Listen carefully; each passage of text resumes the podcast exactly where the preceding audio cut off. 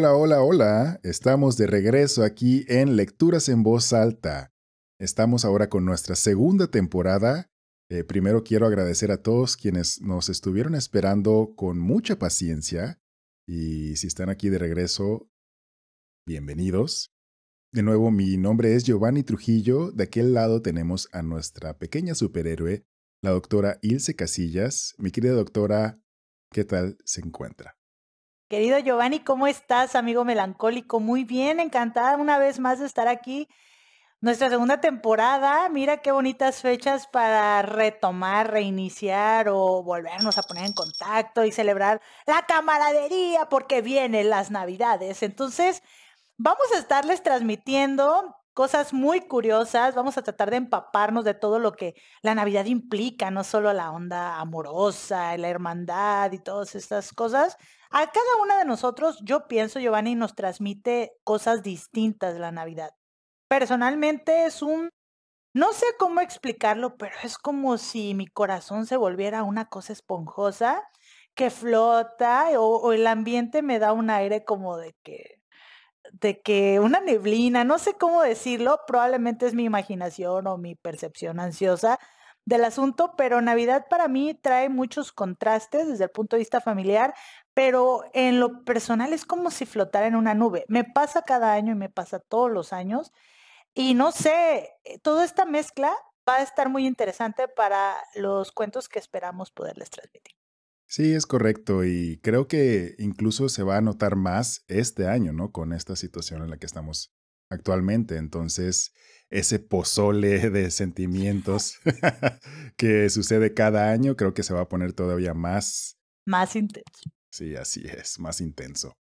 Pero bueno, ya estamos aquí de regreso, súper felices, después de una catarsis de vacaciones que nos echamos, pero mejores. Y bueno, ahora sí, ¿qué vamos a leer el día de hoy?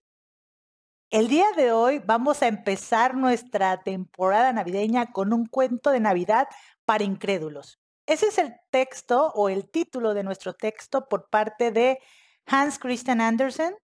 Y no sé, Giovanni, nos llamó la atención, nos gusta y espero que puedan disfrutarlo tanto como nosotros. Es correcto. A, mí personalmente me pareció muy, muy rico, a pesar de que es relativamente corto. Eh, me gustan los sentimientos y creo que tiene precisamente un poquito de ese pozole, como mencioné, eh, de diferentes cosas que nos ofrece. Así que bueno, sin más preámbulo, ahora sí. Adelante. Cuento de Navidad para incrédulos. Hans Christian Andersen. Hay muchos años atrapados en esta celosía. Llevaba por dentro los detalles, las horas, los instantes precisos de todas las historias de todos los abuelos de la Ribera Oriental. Hoy, como de costumbre, se abre al mundo y los abolorios de la abuela flotan desadvertidos por las callejas y las gárgolas de aquel santuario en ruinas.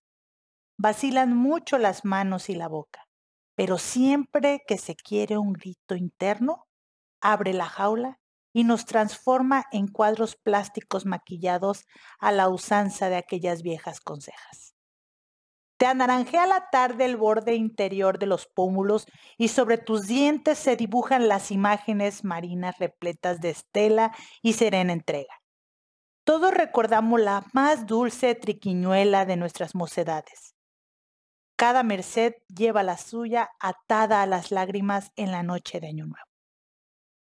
Cada tarantín de la calle retrotrae la mano tierna que roza a hurtadillas la piel de alguna muchacha en medio de la multitud de nombres que dejan huella tras el pasar del tiempo. Yo siempre me ralentizaba cuando iba a tu encuentro. Era el señor de los caramelos y vos montada en tu risa me dabas el asisto matinal de las frutas del mercado. Aquí estás de nuevo, solía decirme. Eres diciembre. La página en blanco. Un trago que fluye por ríos de gentes y secretos hermosos que se pasean por la plaza que maravillan el rostro bañado de aceites delineados en la majestuosidad de una mueca pícara por entre miles de ojos que destejen al tiempo. Pintores que añaden sonidos a estos cuadros vivos de Rafael, en la pulcritud de su atardecer entre nosotros. Las gaitas, sus voces mágicas. Renato fabricando con sus dedos todo el amor del poeta para acariciar la ciudad. El chino Jung que nos regala el silencio con la paz de su mirada.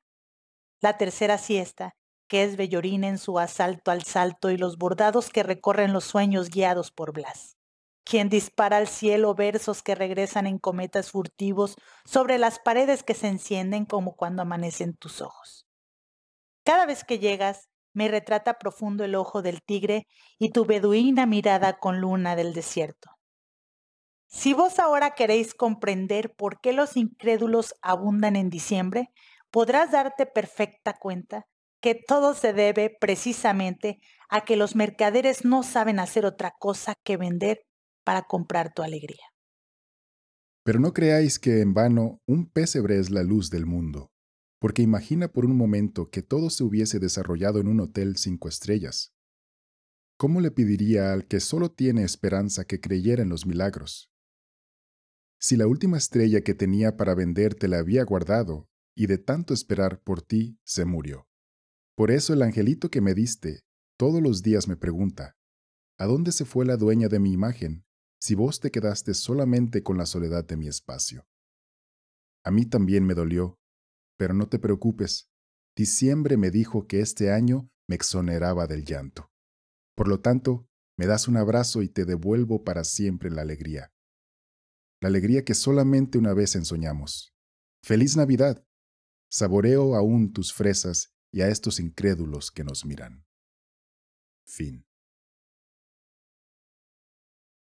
¿Qué acabamos de leer, Giovanni? Un pozole navideño, digámoslo así,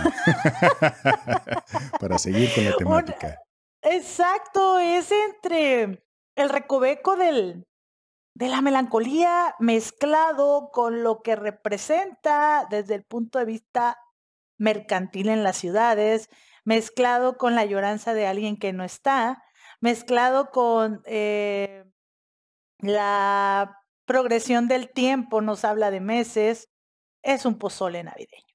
Sí, y además digo, tiene muchos tintes pues de melancolía, pero al final realmente nos da un pequeño tono más positivo, porque, como dice, ¿no? Diciembre me dijo que este año me exoneraba del llanto, como que ya pasó el dolor, ya, ya se superó, ¿no?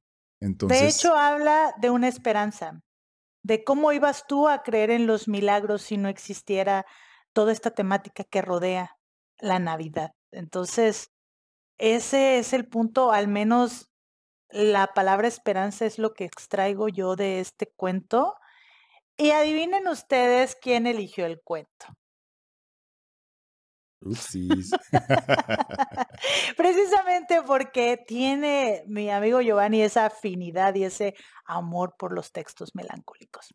Por eso estamos aquí leyendo juntos. Sí, y, bueno, eh, al menos en esta ocasión como estamos en diciembre, época navideña, terminamos con algo positivo, a pesar de tener eh, eh, toda esa melancolía, pues esa última oración, esa última frase me encanta. Después de desear feliz Navidad a esa persona que ya no está en su vida, dice, saboreo aún tus fresas y a estos incrédulos que nos miran. Entonces, sigue recordando esa persona, pero ahora de una, desde una mejor luz, digamos, por así decirlo. Lo conectó totalmente a su sistema sensorial. Recordemos que los recuerdos son eso, una serie de conexiones entre lo que nos rodeaba o lo que percibíamos por los ojos, por el tacto, por el gusto en un tiempo específico.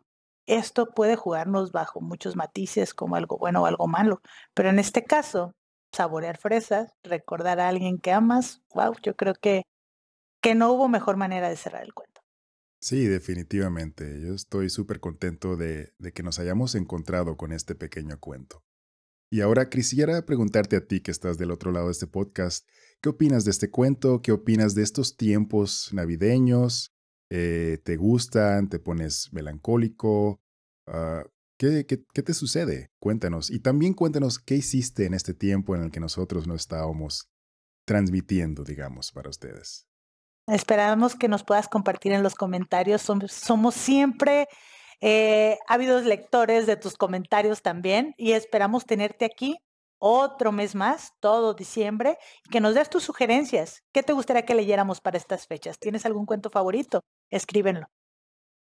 Así es, y bueno, Creo que aquí ya vamos a tener que cortar este primer episodio de la segunda temporada. Estoy súper feliz de estar de regreso contigo, mi querida doctora, y de abrazarte virtualmente y también a ti que estás del otro lado, también te mando un abrazo.